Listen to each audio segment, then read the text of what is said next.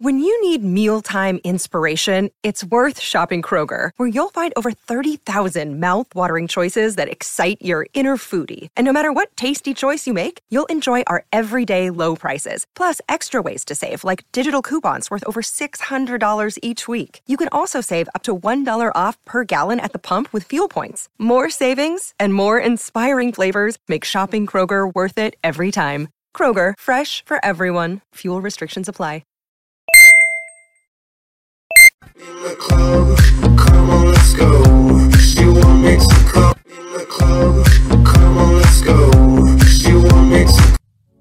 Resumen completo. ¿Cómo cambiar tu mente? Basado en el libro de Michael Pollan. Capítulo 1. ¿Cuál es el contexto histórico? Antes de la década de los 50, las drogas psicodélicas habían pasado desapercibidas para la sociedad occidental. Comenzaron a cobrar algo de fama dos décadas después, a partir de que la revista Life publicó un artículo sobre la psilocibina o psilocina presentes en los hongos mágicos. Fue así como comenzaron las terapias psicodélicas en Norteamérica a finales de los 50, ya que se les consideró un tratamiento óptimo para diversas enfermedades mentales. Los psicodélicos eran una herramienta grandiosa para el terapeuta porque le permitían acceder al subconsciente del paciente sin dificultad. Se abrían así todas las oportunidades de encontrar la raíz de cualquier problema. De esta manera, se empezó a tener gran esperanza en el uso de estas drogas y se creyó que algún día fomentarían incluso la paz mundial. Lamentablemente la esperanza se acabaría pronto. Los psicodélicos pronto fueron asociados exclusivamente al movimiento de contracultura que se oponía a la guerra de Vietnam, por lo que poco a poco el gobierno empezó a verlos como una amenaza que incitaba a la juventud a rebelarse. Ya para la década de los 70, la reputación de las drogas psicodélicas estaba arruinada y comenzaron las legislaciones para volverlas ilegales. Como consecuencia, todos los programas de investigación y terapia fueron también cancelados. Los psicodélicos tuvieron que aguardar hasta el 2000 para que algunos grupos científicos retomaran el interés en los efectos de la psilocibina. En 2010, algunos investigadores de las universidades de Nueva York y California comenzaron a aplicar drogas psicodélicas a pacientes que padecían enfermedades terminales, pues era evidente que su uso, supervisado por un profesional, los ayudaba a enfrentar su mortalidad mucho mejor. En la actualidad, las drogas alucinógenas y psicodélicas continúan siendo ilegales, pero por fortuna se está cambiando de perspectiva. Las investigaciones aún tienen que retomarse con seriedad para determinar cómo es que estas drogas afectan al cerebro humano y cómo se relacionan con la serotonina, la hormona de la felicidad. Lo que sí se ha concluido hasta ahora es que la terapia psicodélica, si pretende ser exitosa, depende más del ambiente en el cual se lleve a cabo que en la droga en sí. Un ambiente inadecuado o una guía no apta podrían resultar en una experiencia negativa y traumática. Sin embargo, esto refuerza el hecho de que debería continuarse con su estudio para que pueda ser utilizada por expertos con el fin de tratar a sus pacientes. En Estados Unidos se dio un gran paso adelante cuando la Suprema Corte decidió en 2006 que pequeños grupos religiosos utilizaran la ayahuasca y sus propiedades alucinógenas para continuar con sus rituales espirituales. Esto es una prueba real y firme de que la reputación de los psicodélicos está cambiando de nuevo para bien. Algunos científicos han contribuido por su parte, como el neurocientífico Roland Griffiths, quien ha publicado un artículo revelador a favor de las experiencias místicas inspiradas por las drogas psicodélicas, las cuales tienen el potencial de contribuir al desarrollo mental y espiritual de una persona. No se había realizado una investigación seria al respecto desde la década de los 60, cuando los psicodélicos tuvieron su primer auge. Lo más importante de la investigación de Griffiths es que distinguió con claridad las drogas beneficiosas y seguras de aquellas que son destructivas y adictivas, como la cocaína y la heroína. Haciendo esta distinción, Griffiths logró que los psicodélicos se vieran bajo una nueva luz y que incluso legisladores que antes habían votado por ilegalizar estas drogas por fin cambiaran de opinión. Capítulo 2. ¿Las sustancias psicodélicas provienen de la naturaleza? Hemos aprendido a asociar las drogas con el mundo del crimen y no con el mundo natural del cual provienen las psicodélicas. En realidad, las sustancias psicodélicas son un producto de la naturaleza y se generan en algunos hongos. De hecho, los hongos con propiedades alucinógenas se parecen mucho a otros que son venenosos, por lo que solo un experto puede reconocerlos. Muchas culturas ancestrales las conocen desde el inicio de los tiempos, pero la cultura occidental comenzó a prestarles atención cuando algunos viajeros atravesaron las zonas de los indios mazatecas al sur de México y atestiguaron las propiedades curativas y espirituales de los hongos con psilocibina que usaban las tribus para rituales espirituales y remedios curativos. Albert Hoffman fue el primer científico en sintetizar la psilocibina en su laboratorio en la década de los 50, y poco después surgió el auge terapéutico de las drogas alucinógenas. Cuando la psilocibina comenzó a ser ilegal, la campaña para lograrlo consistió en hacer que el mundo entero creyera que todas las drogas eran iguales, sustancias tóxicas y peligrosas que fomentaban el crimen. Poco a poco se les asoció más con la creación sintética del hombre y menos con la naturaleza, la mayoría olvidó que la psilocibina es una sustancia natural que los seres humanos han consumido desde tiempos inmemoriales, y con toda probabilidad también algunos animales. Capítulo 3. ¿Es necesario contar con un guía? La mayoría de las drogas estrechan el estado mental de quien las usa. Los psicodélicos, por el contrario, lo amplían y acentúan los sentidos para percibir con mayor agudeza el ambiente circundante. Aunque esto es algo bueno, si se usan alucinógenos en ambientes inadecuados en un estado mental perturbado, lo más probable es que la experiencia no sea buena. En este punto es donde se vuelve pertinente la presencia de un guía. Una persona experimentada puede asegurarse de que, por ejemplo, un paciente tenga una experiencia segura y gratificante. Además, los guías o terapeutas se pueden encargar de crear junto con su paciente una intención que sirva para darle un sentido especial a toda la experiencia. Por eso no es recomendable experimentar con alucinógenos en los ambientes donde, lamentablemente, es más común encontrarlos, en fiestas con gente desconocida, música estruendosa y acompañados de otras sustancias como el alcohol. Drogas como el LSD requieren de ambientes tranquilos, los cuales nadie sabe preparar mejor que un guía. Un hombre llamado Fritz fue el guía de Michael Pollan durante su primera experiencia con LSD durante un retiro espiritual de tres días. De hecho, Polan no consumió la droga desde el primer día, ya que primero tuvo que prepararse con ejercicios de respiración que lo ayudaron a conectarse con su cuerpo como nunca antes lo había hecho. Antes de la experiencia alucinógena, la respiración ya lo había hecho visualizarse en libertad mientras cabalgaba sobre un caballo. Fue hasta el segundo día que Polan por fin vivió la experiencia, y el último día del retiro se empleó en discutir lo que había vivido. El guía fue fundamental para todo el proceso y para que al final Polan se llenara de significado, Fritz se encargó de que el ambiente fuera seguro en todo momento y, si por algún instante Poland se sentía intranquilo, la presencia tranquila de Fritz lo reconfortaba. El enfoque de la experiencia alucinógena de Poland estuvo centrada en su familia. No se trató de un evento loco y extravagante, al contrario, fue como una terapia psicológica profunda que lo motivó a comprender mejor a su padre y a su propio hijo. Maravillado, la sensación principal que le dejó el retiro fue una de infinito amor. Capítulo 4 ¿Se trata de una experiencia mística? La primera experiencia psicodélica de Polan fue ligera y estuvo más enfocada hacia sus relaciones con los demás y no hacia su interior, por lo que ahora estaba listo para probar con algo más desafiante. Acudió con una mujer llamada Mary para vivir una experiencia mística con hongos alucinógenos. Cuando llegó al lugar, Polan no estaba muy convencido de que toda la decoración de símbolos, altares, piedras, cristales e incluso animales disecados que había en casa de Mary pudiera mejorar el experimento. Al contrario, le generó desconfianza. Sin embargo, Polan procedió. Mary inició el proceso con una invocación a unos espíritus animales, lo cual dejó de parecer ridículo en cuanto la psilocibina empezó a tener efecto en el cuerpo y la mente de Polan. Al final, la experiencia fue muy poderosa, y todo lo que al comienzo había parecido demasiado extraño o cursi cobró sentido después, Polan había consumido una dosis mucho más alta que la primera vez, por lo que en esa ocasión sí percibió algunas alucinaciones, como el hecho de ver su orina como un torrente de diamantes o el rostro de Mary transformarse en una sabia india mexicana que, en su imaginario, representaba a la mujer mazateca que le solía ofrecer los hongos a los viajeros. Más allá de la fiesta visual, Poland vivió un viaje interior que derribó las paredes de su ego, dejó de ver el mundo desde una perspectiva estrictamente individual y se percibió como parte de un todo aún mayor que sí mismo, algo que su inconsciente sabía y que al percatarse lo transformó profundamente. Poland se dio cuenta de que muchas verdades filosóficas acerca de la vida se revelan durante una experiencia psicodélica, sin embargo, también se dio cuenta del hecho lamentable de que una vez que el efecto se pasa, el ego y la conciencia vuelven a asumir todo el control de la mente y muchas personas comienzan a restarle importancia a las enseñanzas espirituales y emocionales que recibieron con las alucinaciones. Por ejemplo, el científico Carl Sagan no habló de las sustancias psicodélicas, pero sí de la marihuana.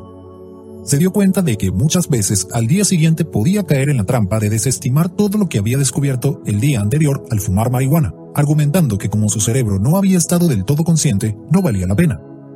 Para contrarrestar esta soberbia de la mente consciente, Sagan empezó a hacer anotaciones de las ideas y pensamientos que tenía mientras consumía marihuana. De esa manera podía analizarlos mejor después y percatarse que podían ser hermosas e inteligentes observaciones sobre la vida. Capítulo 5 ¿Hay otras maneras de vivir experiencias místicas? El efecto de las sustancias psicodélicas amplifica la conciencia y nos ayuda a acceder al subconsciente. Sin embargo, esto no significa que son el único medio para vivir una experiencia mística, pues el cerebro puede conectarse con nuestra más profunda espiritualidad de otras maneras. La respiración rítmica, que se practica sobre todo durante la meditación, también le facilita a cualquier persona el acceso a las vivencias místicas, esto no solo lo ha comprobado el autor por su cuenta, sino que varias investigaciones que han escaneado el cerebro de algunas personas al meditar encontraron que el comportamiento neuronal es muy parecido a lo que ocurre cuando se consumen psicodélicos. De manera similar a la meditación, muchas prácticas religiosas como las oraciones colectivas, la repetición de himnos, que se asemejan a los mantras para meditar, y su rítmica pueden replicar el efecto de la experiencia mística en la mente. Esto explica por qué varias personas de distintas religiones han tenido visiones espirituales que, en verdad, los han hecho ver, escuchar y sentir alucinaciones de acuerdo con sus creencias y su fe. Los distintos profetas que han existido a lo largo de la historia posiblemente compartían esta capacidad de vivir experiencias místicas a través de las cuales recibían mensajes directos de sus dioses. Esto no quiere decir que las alucinaciones de las personas religiosas deben ser invalidadas o interpretadas como algo falso pues a pesar de las creencias que tenga cada uno, lo que se revela durante una experiencia mística es profundamente significativo y personal. De cierta forma, las oraciones obran milagros, no en el sentido de que cambian al mundo, sino que transforman a la persona que las practica. Esto es algo poderoso y positivo. También existen experiencias muy específicas que pueden cambiar la perspectiva de una persona tan drásticamente como el uso de drogas psicodélicas. Este es el caso de los astronautas que tienen la oportunidad de, literalmente, apreciar el planeta Tierra como un todo interconectado. Todos los astronautas que han participado en misiones espaciales han confirmado que su visión de la vida cambió radicalmente. Por ejemplo, el astronauta Edgar Mitchell dijo que ver al planeta desde el espacio lo hizo sentir una experiencia mística en la que dejó de ser un individuo y se sintió uno solo con la vastedad del universo. Esto se asemeja al Savikalpa Samadhi, un concepto espiritual de la India.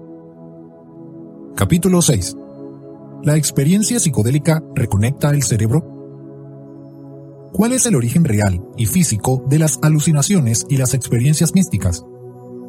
La explicación radica en la manera en que las sustancias psicodélicas impactan sobre el cerebro. Hacen a que se reconecte y que establezca mayores lazos neuronales. Rowan Carver Harris, un neurocientífico británico, estudió las reacciones cerebrales bajo los efectos de la psilocibina mediante magnetoencefalografías, una técnica que permite ver un mapa del cerebro y sus conexiones. Los resultados revelaron las distintas áreas del cerebro que se desbordan de actividad durante la experiencia psicodélica. Por lo general, el cerebro humano funciona de manera muy compartimentada, es decir, las distintas áreas encargadas de diferentes funciones no se comunican mucho entre sí, sin embargo, cuando la psilocibina entra al cuerpo, es como si abriera todas las puertas, y todo el cerebro comienza a trabajar en conjunto, comunicando sus distintas partes entre sí. Se puede decir que el resultado es un cerebro potenciado que funciona de manera integral, lo cual lo dota de la gran capacidad para producir las alucinaciones. Cuando los campos de las emociones, de la memoria y de la recepción sensorial se unen, el cerebro produce magia. Esta magia también puede recibir el nombre de sinestesia, un concepto que se utiliza para explicar cuando los cinco sentidos se fusionan. Es por ello que durante una experiencia psicodélica, los sonidos se expresan en el campo visual con colores, y los sabores de la comida despiertan emociones profundas. Cuando el cerebro se abre de esta manera a un nuevo mundo de posibilidades y reconexiones, las personas aprenden a ser más flexibles, a abrir su mente y a tener una actitud más receptiva, pues se llenan de nuevas ideas y pensamientos que transforman su realidad. Capítulo 7. ¿Las drogas psicodélicas pueden causar adicción? Como ya vimos anteriormente, el uso de las drogas se asocia a una imagen social muy negativa. Dentro de esta perspectiva, también entra el tema de las adicciones. muchas personas temen experimentar con psicodélicos por miedo a volverse adictas. Sin embargo, los alucinógenos como el LSD y los hongos con psilocibina no son adictivos. Además, las experiencias espirituales que provocan son tan intensas que nadie nunca quiere consumir una dosis elevada.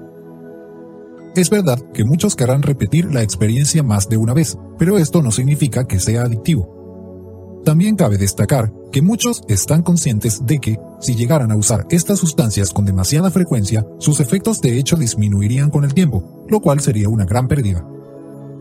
Irónicamente, tanto los hongos como el LSD son las drogas más perseguidas en los Estados Unidos, a pesar de ser justamente no adictivas. Esto se debe a la política antidrogas impuesta por Richard Nixon en los 70, cuando quiso frenar su uso lo más pronto posible. Según la definición que el gobierno les dio a este tipo de sustancias, estas drogas son peligrosas, adictivas y carentes de cualquier propiedad medicinal o terapéutica. Como bien podemos ver, todos y cada uno de los puntos están equivocados en cuanto a sustancias psicodélicas se refiere. Otra gran víctima de esta política injusta es la marihuana, que tampoco es adictiva ni conlleva ningún tipo de riesgo para la salud. Al contrario, también posee una gran cantidad de propiedades beneficiosas. Capítulo 8. ¿Se puede curar la depresión? Todo parece indicar que las drogas psicodélicas son efectivas para curar la depresión. ¿Cómo funcionan? Para entenderlo, debemos saber que el cerebro tiene una parte que los científicos han llamado red de modo predeterminado, o DMN por sus siglas en inglés, la cual se encarga de las preocupaciones tanto pasadas como futuras. Por lo tanto, cuando sufrimos o nos sentimos decaídos, el DMN se activa. Aquellos que sufren de ansiedad o depresión son víctimas de un efecto prolongado del DMN, es aquí donde los psicodélicos juegan un papel importante, pues se ha comprobado que pueden interrumpir la actividad de esta parte del cerebro y hacer que la negatividad o que la preocupación excesiva cesen. Robin Carhart Harris, un neurocientífico británico, fue uno de los pioneros de estos descubrimientos en 2016. Carhart Harris llevó a cabo experimentos para medir los efectos de la psilocibina en hombres y mujeres que sufrían de depresión crónica. Tan solo una semana de tratamiento bastó para que la mayoría de los pacientes mejorara sus síntomas. Incluso, poco más de la mitad afirmó que se sentía completamente curado. Estos resultados fueron muy buenas noticias y el experimento continuó. Se midieron los efectos del tratamiento de una sola semana seis meses después. Al haber pasado tanto tiempo, muchos pacientes reportaron nuevas decaídas, aunque algunos otros lograron mantenerse sin más episodios de depresión. Para aquellos que volvieron a decaer, la cura podría simplemente radicar en hacer terapias con un poco de mayor frecuencia. Otro argumento a favor del uso de psicodélicos para tratar la depresión es el hecho de que no poseen los efectos secundarios que tienen los antidepresivos. Es verdad que aún hace falta investigaciones más extensas al respecto, pero hasta ahora el panorama es alentador. Además de inhibir la actividad del DMN, los psicodélicos demostraron que los pacientes de depresión mejoraron su estado de ánimo porque las experiencias alucinógenas los ayudaron a reconectarse con sí mismos y con sus seres queridos. Por lo general, quienes padecen depresión suelen estar adormecidos, no logran apreciar las cosas bellas de su día a día. Con el uso de la psilocibina, este adormecimiento se terminó y la vida recobró su lado fascinante. Es indudable que aún queda un largo camino por recorrer, sobre todo porque resulta muy difícil replicar los experimentos con psicodélicos. Al tratarse de experiencias tan subjetivas y personales, el impacto emocional es algo difícil de medir. No obstante, las investigaciones han recomenzado y no hay duda de que algún día llegarán a buen puerto. Capítulo 9. ¿Las drogas psicodélicas se usan actualmente en la medicina? Los psicodélicos se volvieron ilegales hace décadas, pero eso no significa que la demanda para distintas terapias se haya terminado en algún punto. En la actualidad, existe toda una comunidad de psicólogos y guías que utilizan sustancias alucinógenas para ayudar a los pacientes que acuden a ellos. En Estados Unidos, los migrantes que llegan al país son quienes más suelen buscar este tipo de ayuda medicinal, pues además de no tener acceso a los servicios de salud privados, desconfían de la medicina occidental y prefieren los remedios naturales o tradicionales. Con el tiempo, algunos empiezan a usar el sistema de salud oficial a ese otro tipo de terapias, intentando combinar las fuerzas de ambos tipos de terapia. En cuanto a las instituciones no clandestinas, tenemos como ejemplo el Hospital New York City, que se distingue de todos los demás porque cuenta con una habitación especial dedicada para el tratamiento con alucinógenos de pacientes con enfermedades terminales. Ya vimos que las sustancias psicodélicas ayudan a reducir la ansiedad y la depresión, y nadie lo necesita más que este tipo de pacientes. Patrick Metes, un enfermo de cáncer terminal que se había sometido a quimioterapias sin éxito durante tres años, accedió a formar parte de las investigaciones que se llevaban a cabo en este hospital. Metes tomó un placebo que no tuvo efectos y luego una dosis de psilocibina. La psilocibina obró milagros para él. Pudo lidiar mejor con la idea de su muerte cuando tuvo una visión del hermano de su esposa, quien también había muerto de cáncer. Metes ha sido la prueba, junto con otros pacientes, de que los hospitales que apuestan por este tipo de terapias podrán cambiar las vidas de muchas personas para bien.